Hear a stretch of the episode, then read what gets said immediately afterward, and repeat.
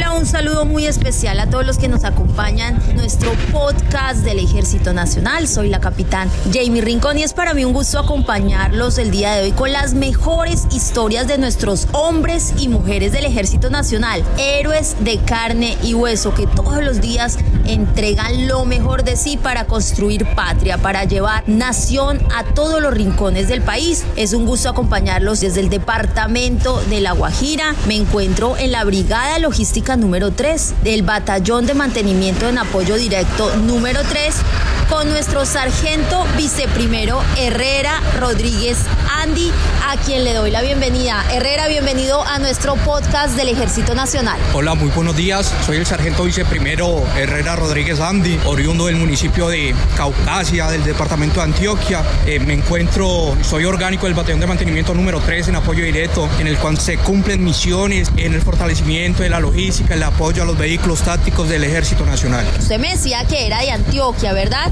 ¿Cuánto tiempo lleva en el departamento de La Guajira al servicio del Ejército Nacional? Bueno, hace aproximadamente cinco años ya me encuentro laborando y cumpliendo funciones como técnico en los vehículos blindados tácticos para el apoyo a las operaciones del Ejército Nacional. Herrera, ¿quién es usted? Escríbame un poco quién es usted como persona. Soy un muchacho igual que todos ustedes, persona eh, criado por el señor Herrera y la señora Isabel en ese municipio bonito de Colombia, Caucasia, Antioquia. Eh, que desde muy pequeño mis padres con muchos valores y esa crianza que me dieron, nació en mí esa vocación y ese privilegio para servirle al Ejército Nacional. Herrera, ¿usted cuántos años lleva en el ejército?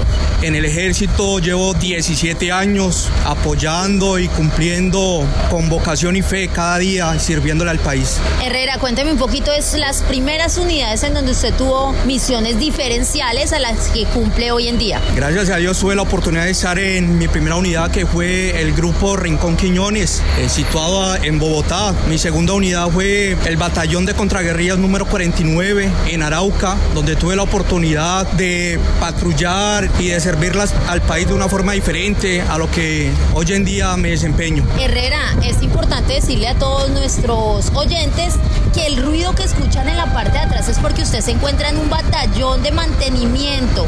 ¿De dónde le nace esa pasión o ese cariño por toda la parte técnica, por toda la parte de mantenimiento? Porque esto también es una vocación que contribuye a las operaciones militares. Claro, primero que todo, gracias a Dios salí de la escuela con el arma de caballería, lo que incluye los vehículos tácticos del ejército. Poco a poco y gracias al ejército me fui especializando y adquiriendo mucha experiencia en ese país, incluso en Estados Unidos, eh, para poder estar hoy en día en ese batallón y poder desempeñarme como técnico de las diferentes plataformas de los vehículos blindados. Herrera, cuéntame un poco de lo que me decía ahorita. Usted tuvo la oportunidad de ir a otro país, a Estados Unidos específicamente, a realizar un curso. Cuénteme ese curso. ¿De qué se trata? Fue una experiencia muy agradable. Fue gracias al ejército quien me dio la oportunidad de ir a Estados Unidos a capacitarme por varios meses en las plataformas blindadas que maneja el ejército, en los vehículos Cascabel y Urutú, en los vehículos ASB que tenemos hoy en día, a los vehículos Humvee. Fue una experiencia muy agradable y le agradezco de todo corazón al ejército que me dio la oportunidad para asistir a esa capacitación y de esa manera poder formarme, tener mucha más experiencia en esos vehículos. Claro, y es que gracias a esa experiencia hoy en día usted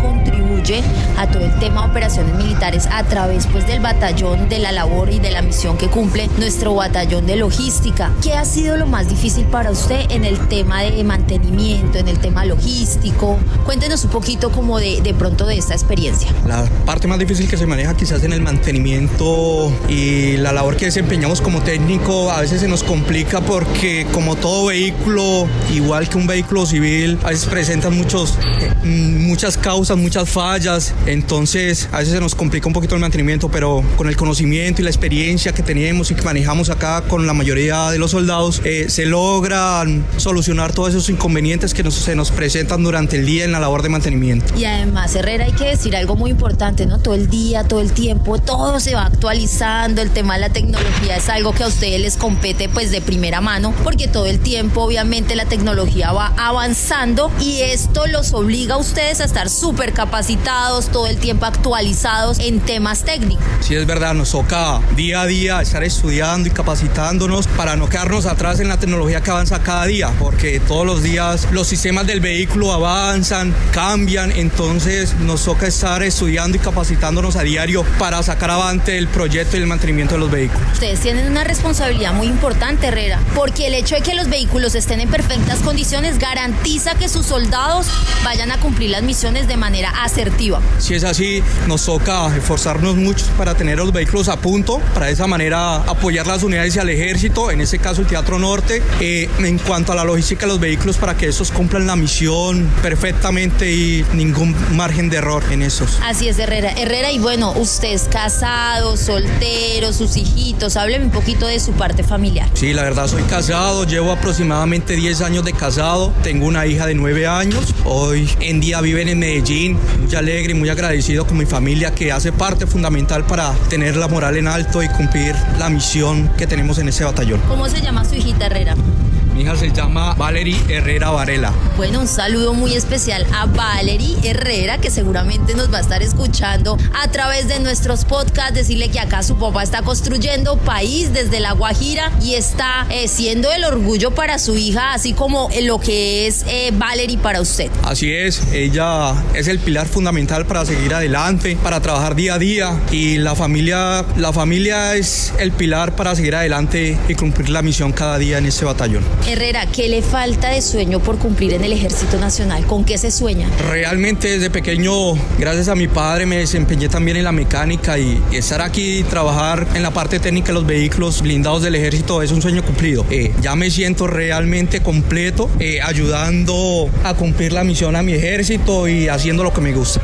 Bueno, y nos visionamos también como un sargento mayor, ¿o no, Herrera? Dios quiere, ojalá Dios nos tenga, nos dé larga vida y nos ayude para terminar y llegar a bueno, Herrera, esta es una de las historias de nuestros soldados del Ejército Nacional, específicamente de nuestro viceprimero, Herrera Andy, quien desde el Batallón de Logística Militar construye patria, quien desde aquí apoya las operaciones militares y hoy quiso compartir parte de su historia con nosotros. Recuerden que nosotros los invitamos a que continúen en nuestros podcasts del Ejército Nacional y el mensaje final Herrera para todos los soldados de la institución. Fe en la causa, a seguir ayudando a la paz de ese país en cada una de las labores que nos desempeñamos. Bueno, y con este mensaje motivacional llegamos a todos los rincones del país diciéndoles gracias, gracias a todos nuestros soldados por el cumplimiento de la misión, a todos los especialistas de nuestra institución. Es un honor estarlos acompañando hoy desde el departamento de La Guajira, en donde nuestros hombres y mujeres también de la Fuerza de Tarea de Armas Combinadas cumplen una misión